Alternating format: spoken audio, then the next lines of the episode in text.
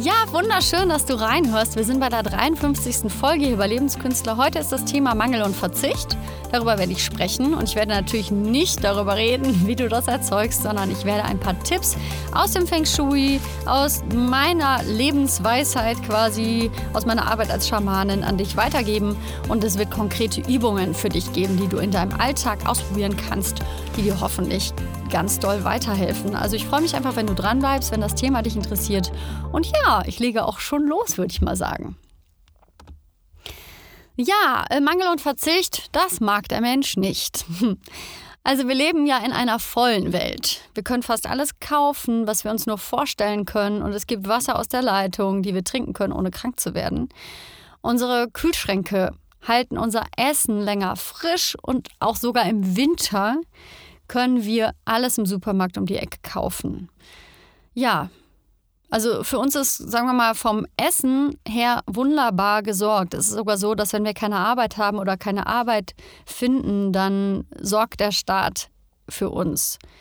Äh, also zumindest für alles existenziell Wichtige ist dafür gesorgt.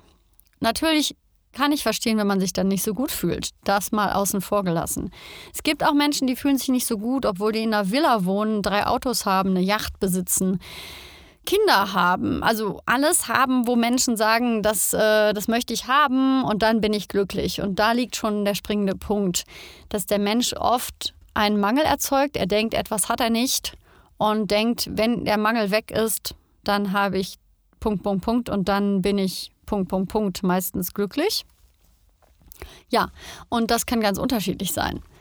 Das Problem ist nur, dass wir uns häufig auch an dieses Gefühl des Mangels gewöhnen und dass das Gefühl darunter liegend gar nicht weggeht, selbst wenn wir erreicht haben, was wir wollten. Das kennst du vielleicht von dir, wenn du dir ein Projekt gewünscht hast, es kommt zur Umsetzung. Es ist sogar vielleicht gerade in der Umsetzung, es hat Erfolg, viel Erfolg, wenig Erfolg, jedenfalls du, du, du kreierst es, du schaffst es und schon während das Projekt am Laufen ist, hast du schon das nächste, wo du hinterher hechelst und denkst, das muss ich schaffen, dann bin ich glücklich, weil du bist irgendwie nicht glücklich.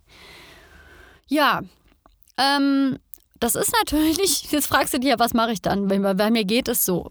Äh, ich kenne das aus meinem Leben, ich kenne es auch immer noch. Ich habe auch Tage, wo ich aufwache und denke, was habe ich denn hier für ein Leben? Das habe ich nicht und das habe ich sowieso nicht und so.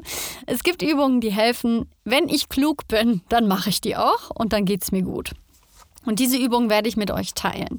Äh, erstmal ein kleiner Ausflug zum Feng Shui. Also im Feng Shui betrachtet man ja nicht nur die Möbel, die irgendwo konkret stehen, sondern was auch total innen ist. Momentan gibt es sogar eine ganz wundervolle Serie auf Netflix. Ausmisten mit Marie Kondo, ganz wundervoll. So, eigentlich ist gut zusammengefasst in einem Satz. Äh, immer gut, wenn du nur Gegenstände, nur materielle Dinge in deinem Umfeld hast, in deinem Feld hast, die du benutzt, die du gerne hast, die dir was zurückgeben. Also mit denen du eine gute Verbindung hast. Und alles andere sollte, mal ganz streng betrachtet, weg. Ja, das hört sich jetzt so an. Es gibt Menschen, die können das. Für mich ist das auch, ich, ich sag's euch, ich bin Stier als Sternzeichen, das ist für mich ein Programm. Ich, also wirklich, wie schnell ich immer wieder Sachen ansammle, ähm, das ist auch bei mir so, obwohl ich das gelernt habe. Trotzdem geht es mir damit nicht gut und ich würde mal behaupten, geht, also ich würde mal damit behaupten, dir geht es damit dann auch nicht so gut, oder? Kannst ja mal ganz genau in dich reinhorchen. Ja, die Ausreden, die wir haben, um Dinge zu behalten, sind natürlich äh, wundervoll kreativ. ich brauche das irgendwann mal, das ist ja noch nicht gut. Ach, die hat mal so viel gekostet. Ach, diese schöne Jacke, wenn mal eine schöne Veranstaltung ist, dann brauche ich das für Schauspieler. Ja, das ist für den Fundus, für den Kostümfundus. Das hat mir die Tante Annette geschenkt. Das ist zwar hässlich, nur wenn die zu Besuch kommt, dann muss ich es ja mal rausholen. Und das sind jetzt wirklich die ganzen klassischen Ausmist-Ausreden, wenn es wirklich um materielle Dinge in der Wohnung geht. Es gibt ja noch ganz andere Ebenen, auf denen man ausmisten kann. Und zwar Beziehungen. Beziehungen zu Freunden, die wir mal hatten, wo wir merken, da bin ich noch gar nicht klar mit, da habe ich noch gar nicht entschieden, dass ich das mal loslasse. Und das kann einfach sein, dass wir ein schlechtes Gewissen haben, weil wir uns ewig nicht gemeldet haben und merken, mir ist der Mensch nicht mehr wichtig. Und wir haben ein schlechtes Gewissen deswegen. Wir haben Schuldzuweisungen uns selbst gegenüber, weil wir das irgendwie doof finden von uns selbst. Oder ähm, du vermisst jemanden und du bist einfach nicht mehr wichtig in seinem Leben, weil sich alles geändert hat. Das war eine Zeit lang mal anders. Es ist ja auch nie so, als wäre die Zeit, die dann mal gewesen ist, eine Lüge gewesen. Es ist nur einfach so, dass manche Dinge sich einfach anders weiterentwickeln. Und ähm, das ist immer gut für uns, damit im Klaren und im Reinen zu sein und auch einfach für uns ganz klar damit zu sein, wer ist gerade denn im Fokus in meinem Leben? Wer ist denn gerade wichtig? Und ähm, auch interessant ist, wenn immer, wenn immer andere Leute wichtig werden, dann ist es unter Umständen so, dass sobald es unangenehm wird, du lieber was Neues haben willst. Und das ist kein Vorwurf, das ist ein Hinweis. Kenne ich sogar auch von mir, so wenn man sich dann immer enger kennenlernt und dann auf einmal auch bei engen Freunden kommen dann auch die eigenen blöden Seiten immer mehr zutage und die blöden Seiten von dem anderen. Das ist halt anders als beim ersten Kennenlernen. Das kann auch bei Freundschaften schon so sein. Dann wird es manchmal unangenehm. Dann, dann ist es für eine Freundschaft auch schon eine Prüfung, da standhaft zu bleiben. Und dann kommt man auch echt in tolle, tiefe Beziehungen, auch freundschaftlich und auch in der Partnerschaft. Das ist ein eine super Möglichkeit, ein super Übungsfeld einfach für uns als Menschen, uns lieben zu lernen mit unseren Macken, weil Menschen, die uns nahe kommen und Menschen, die viel mit uns zusammen sind, irgendwann kommt es raus. irgendwann kommt alles, was wir immer verstecken wollten, natürlich raus. Und es ist total schön, die Erfahrung zu machen, dass man trotzdem geliebt wird und dass man sich selbst auch trotzdem lieben kann. Genau. So, ein ganz einfaches Bild für Ausmisten auch mal anders für dich. Äh, stell dir einfach mal vor, du bist eine Batterie oder auch Energiequelle. Wenn du das mit der Energiequelle nicht magst, nimmst du die Batterie. Also nimm ein Bild, was für dich irgendwie passt als Energiequelle. So, und wenn du jetzt jeden einzelnen Gegenstand und jeden Menschen mit einem kleinen Faden versiehst, also du bindest einen Faden um den Menschen und du verbindest diesen Faden mit dir, das sind alles Dinge, die in deinem Leben noch drin sind, die du nicht losgelassen hast, wo du keine Klarheit geschaffen hast, ob du die haben willst oder nicht. Alles diese Sachen, Projekte, Ideen, alles, was da ist, das alles ist verbunden mit dir, mit deiner Energie. Ähm, die meisten Menschen haben davon sehr viel. Und ähm, die meisten Menschen haben das auch gar nicht so klar, die haben das gar nicht so bewusst. Und das kann super viel Energie abziehen. Das allein auszumisten, mal aufzuschreiben, kann sehr unangenehm sein, weil das natürlich auch, gerade wenn es um Beziehungen mit Menschen geht oder auch eigentlich um materielle Gegenstände, wir können uns manchmal irgendwie ein Sicherheitsgefühl an einen materiellen Gegenstand knüpfen und wenn wir den dann loslassen, weil der einfach kaputt ist, dann kann das sein, dass wir heulend vor dem Mülleimer stehen oder auf der Müllkippe. Also seid ihr dessen bewusst, das kann sehr emotional werden. Vor allen Dingen kann es, du das kann so schlimm sein, sich mal klar zu machen, was man da alles hat. Man kann das als so schlimm empfinden finden, weil das natürlich einem erstmal bewusst wird, was man eigentlich alles mal versprochen hat, sich selbst gegenüber, anderen Leuten gegenüber.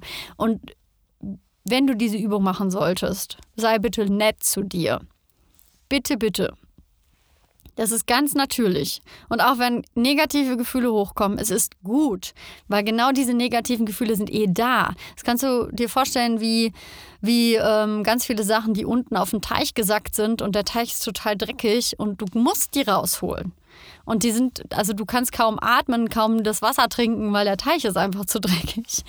Genau, und du holst die Sachen raus und das ist unangenehm. Das ist erstmal dreckig und sieht ganz schlimm aus und danach erst kann es sauber sein.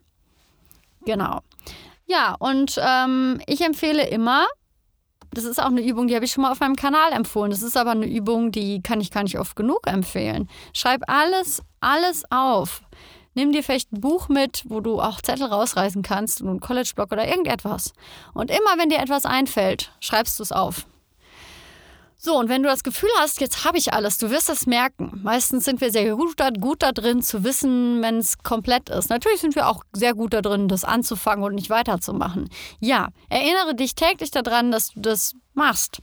Und wenn du weißt, jetzt hast du alle Projekte aufgeschrieben, dann kannst du wirklich ein Ritual machen und das alles verbrennen und wirklich entscheiden, was von den Sachen steht jetzt an. Du kannst sogar so weit gehen, eine Planung zu machen, was steht in fünf Jahren von den Sachen an. Du kannst ordnen, was steht jetzt an, was steht in einem Jahr an, was steht in fünf Jahren an und was werde ich nicht mehr tun. Manchmal heißt das sogar, mit Menschen Klarheit zu schaffen. Wenn wir irgendwie mal ein Projekt verabredet hatten und das schleift noch so vor sich hin, das kann super befreiend sein, einfach nochmal zu sagen, hör mal du, ich habe mir jetzt nochmal überlegt mit dem Projekt und es tut mir leid, ich hatte das in dem Moment vor, ich möchte es jetzt aber nicht mehr tun. Da wirklich lernen, Klarheit zu schaffen, für dich einzustehen, deine Prioritäten nach oben zu holen und zu gucken, dass du in deine Kraft kommst, weil das ist wirklich eine Übung, wo man in seine Kraft kommt.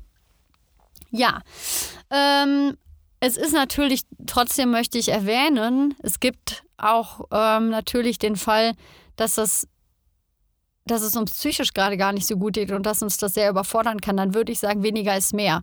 Also wirklich im Kleinen anfangen. Da kannst du wirklich erstmal wirklich mit Ausmisten beginnen. In so einem Fall würde ich sagen, miste die Wohnung erstmal aus, bevor du in die inneren Gefilde deines Verstandes einsteigst. Äh, da würde ich wirklich in der Materie beginnen und dann auch mit einem Regalbrett nach dem anderen, mit einer Schublade nach der anderen.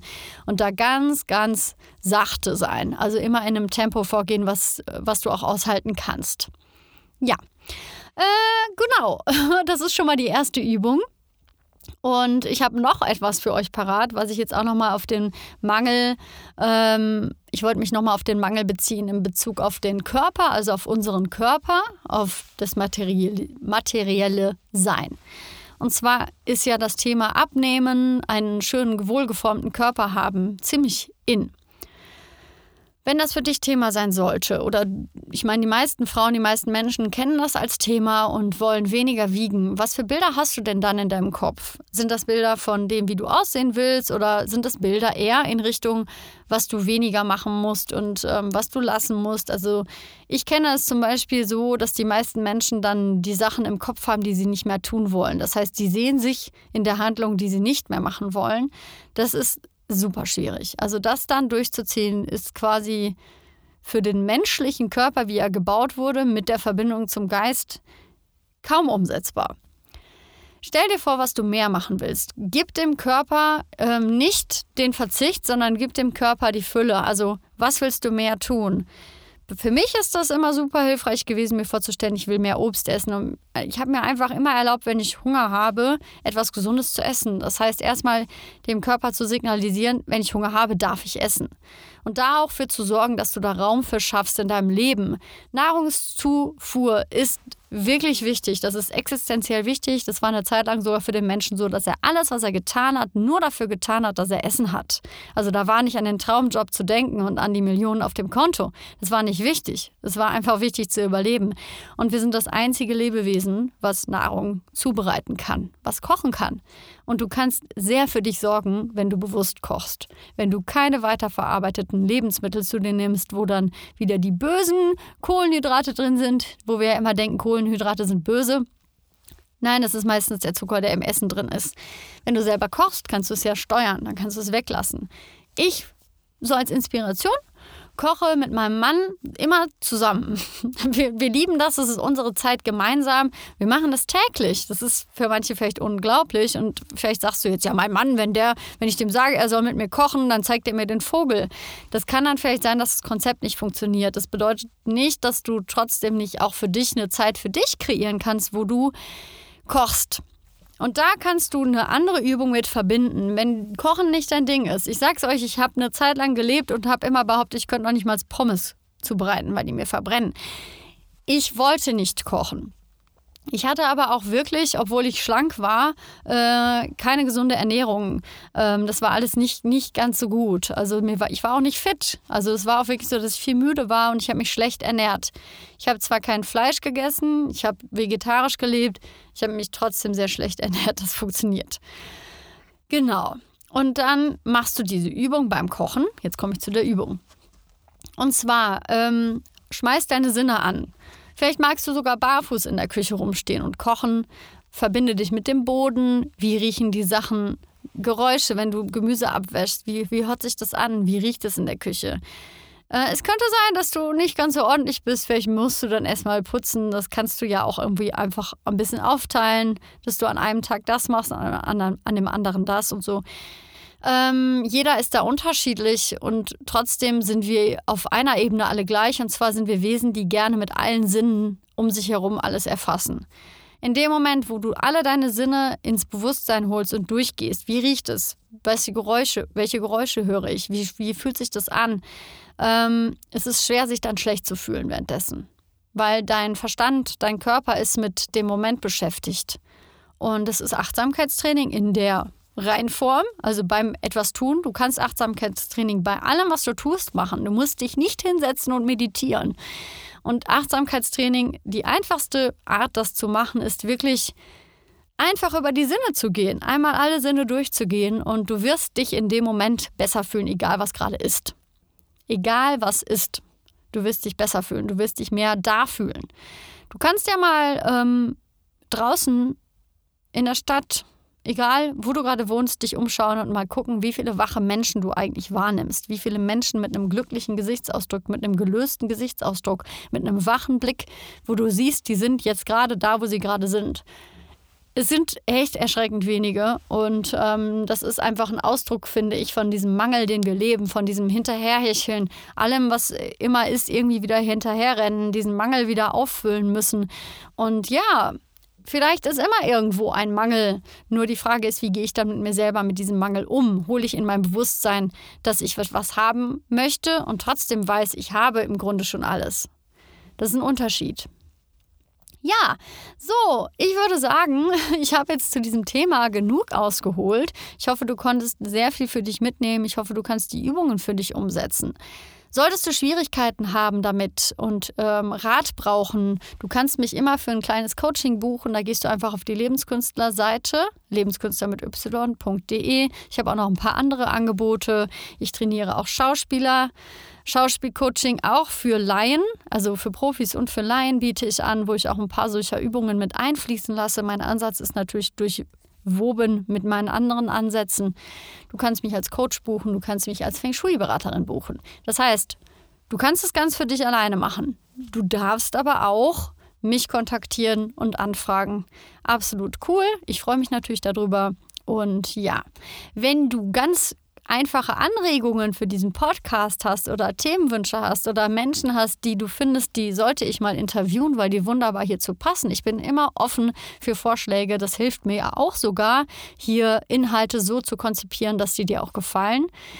Und ja, ich freue mich einfach, dass du bis zum Ende dabei geblieben bist und ich wünsche dir alles, alles Gute. Lass es dir gut gehen. Tu ganz viel, was dir Spaß macht und hol Freude in dein Leben. Und ich wünsche dir ganz viel Glück und Gesundheit. Bis nächste Woche.